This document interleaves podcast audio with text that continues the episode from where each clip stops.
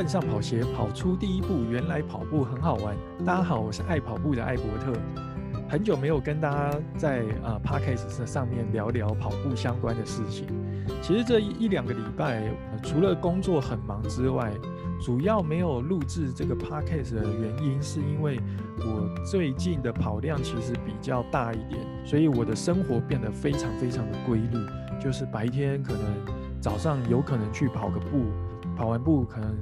就去上班，上完班就回到家就很累，然后就赶快整理一下就睡觉，然后隔天可能再去跑步，其实大概就是以这样子的非常非常规律的模式进行，所以有很多事情其实都没有办法去执行，包含着录制这个 podcast。那另外还有一个原因，就是因为一直不知道要跟大家分享什么，就是关于跑步的内容。主要原因是因为最近其实我没有太多的，我没有比赛。那我我的下一场比赛要到六月，那所以最近其实我都是跟着朋友一起跑跑步，或者是自己去跑跑步，一直到今天。突然很有感的想跟大家分享一些事情，所以就来录这一集 Podcast。那大概在一个月前，我的跑班同学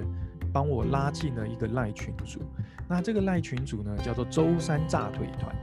那这个炸腿并不是我们讲的去盐酥鸡摊炸两百啊，炸个鸡腿来吃啊，不是。那这个炸腿团顾名思义就是去训练你的腿部。训练的方式呢，基本上就是去跑。跑一个比较有爬升的路线，是每周三的早上五点，我们会集合，然后去爬一个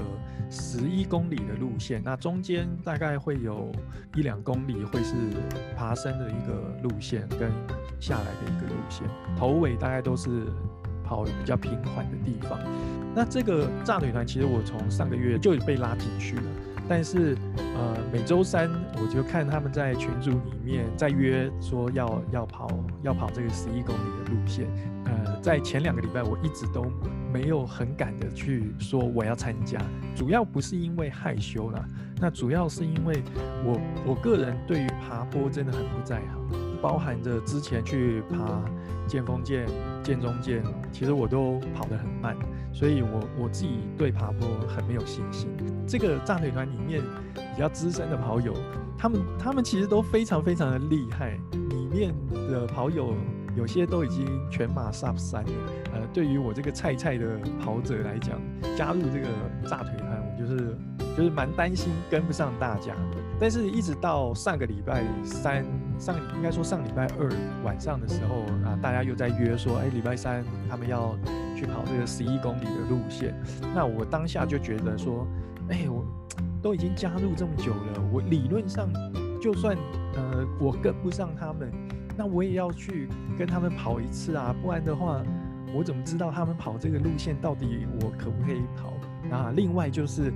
因为最近都没有比赛了，周六周日如果都只跑河滨，真的很无聊。之前朋友带我去跑剑峰剑，跑完之后我就知道哦，原来所谓的拔剑的路线大概就是从剑南路这边上去，然后看你要跑风柜嘴还是要跑中社。所以之后我就不想跑河滨的时候，其实我自己也会去跑相同的路线。今天有一个新的路线，对我来讲其实也是蛮好的，呃，因为我通常都是一个人跑，所以一一个人一直跑同一个路线，其实真的蛮无聊的。在上个礼拜二晚上的时候，大家在相约周三早上要去跑步的时候，我我就在群组里面回说我也要去。既然回了我也要去，那当然我周三就绝对不能不到。上个礼拜三早上三点半的时候，啊，我就起床了，因为约五点嘛，因为我住的地方离台北市比较偏远，我就必须要三点半起床，在四点之前一定要出门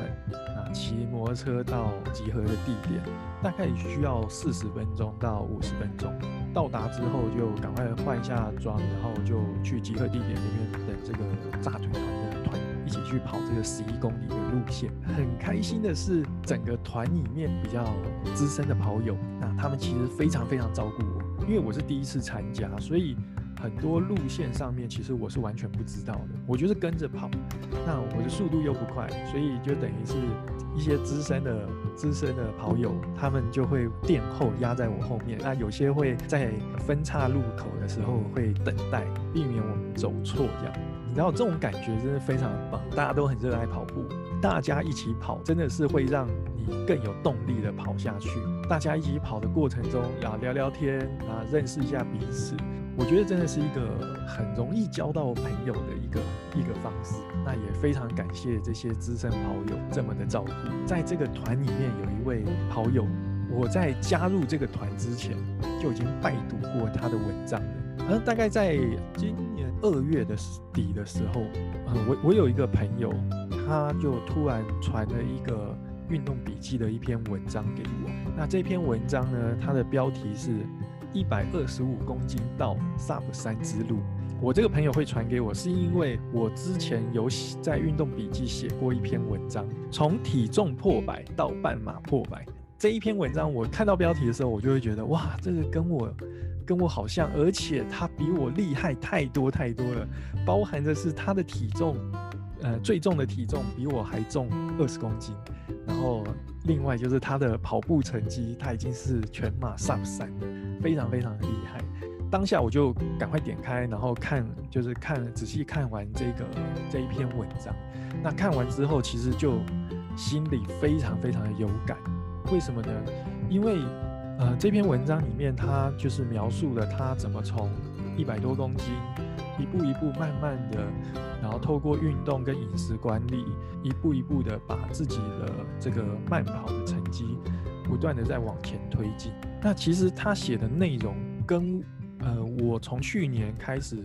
就是透过跑步减肥经历过的事情几乎是一模一样，所以一开始我们其实都是从快走开始，然后才开始，然后慢慢的开始跑，然后刚开始跑的时候真的非常非常非常的慢，像我的话刚开始跑就是从大概九分数到八分数开始跑，可能一次就跑个三公里或五公里，中间跑不完，那我可能。就至少也会用快走的，把今天预定要要跑的里程全部跑，全部走完也都可以。那就是固定要走到那个里程。那我看到这一篇文章，它也是一样，它一开始也是用快走的，从快走一个小时、两小时到一天可以走六七个小时，再来就是开始用慢跑，从七分数到六分数到五分数，那跑量也是慢慢的这样子堆出来。那一直到后面，他可能就已经都可以月跑四百到五百，非常非常的厉害。所以我看完这篇文章的时候，那时候就觉得，哇，这个人好想认识一下。结果刚好在这个这个周三炸腿团里面呢，这个作者就在这个里面。所以我在第一次参加的时候，我就已经看到他本人，我就想说，哇，这个真的是神人级啊！你看他这个文章之前就是一百多公斤的照片，跟现场看到他这个本人，你完全不会相信这两个是同一个人。现在的体态真是维持得非常非常的好，就是整个人神清气爽，非常有朝气。然后对对我这种就是刚进的这个跑者也非常的和善啊，很开心能能能认识他，然后能跟。他们一起共跑，虽然说 Sub 三离我还很远啊，我我今年的目标应该会应该会报一场全马，等于是我的赛事的出马。在这一篇文章里面，他也有写他的出马，呃，目标也是不要被回收就好。以我来讲，我我的目标当然也是先不要被回收就好，因为毕竟没有在正式的比赛跑过这么长的距离，所以我们也都是以没有不出马不要被回收为目标，但是。呃，以以这个人生的终极目标，当然还是要向这个跑者看齐啊，就是呃，希望有一天我也能够跟他一样啊，跑进这个三个小时内啊，感觉真的是非常非常的棒。那他在这这个上面也也有写到说，他跑到后面就是会得到了，就是感觉会得到了一种没跑步就会死的病。那这个我其实体验也非常的深，这这这一两个月，其实我的跑量就是明显的在往上往上整月跑量。那从呃今年年初大概就是两百，然后到二月已经到呃两百多了，接近三百，然后到三月到三三月就三百了，那四月呃这个月有机会可以。可以突破四百。那对我来讲，呃，跑步已经像是一种娱乐，虽然会喘，但是跑完那个那个快感真的是很难解释。就是旁边的人都会觉得，哎、你是不是你是疯了？跑步真的是超超痛苦的一件事情。但是我看你是每天出去跑，这个到底是怎么回事？包含，嗯、呃，我老婆都会说，哎、你会不会跑太多了？但是我实在是很难跟他们解释，就是当你已经很很把这个运动融入你的生活里面的时候，你会真的会觉得，嗯、一天不出去跑很不舒服。比如说我今天如果上班，呃，可能遇到什么比较困难的事情，或者是压力比较大的时候，其实我我都把跑步当做一种很舒压、很舒压的一种一种。运动，去跑个十 K，去跑个十五 K，跑完以后就会觉得哇，好舒服啊！六日也会开始跟朋友约跑一个比较长的距离，所以整体上来讲就会觉得哇，真的就像文章里面写的，会有一种不跑步就会死的这种病。今天的这个爱跑步就跟大家分享一下，在没有赛事的期间，其实跑量不见得会一定会降低。只要你找对了团体，或者是找到了朋友，那这些朋友就会无时无刻的拉你出去跑跑步，自然你的跑量还是会可以维持到非常的好。希望大家能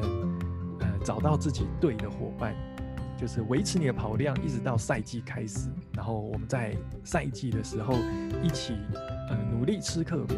然后把自己的成绩或者是自己的状态推到最好的状态。然后一起完成自己赛事的目标。好，今天就到这边。那我是爱跑步的艾伯特，我们下次见。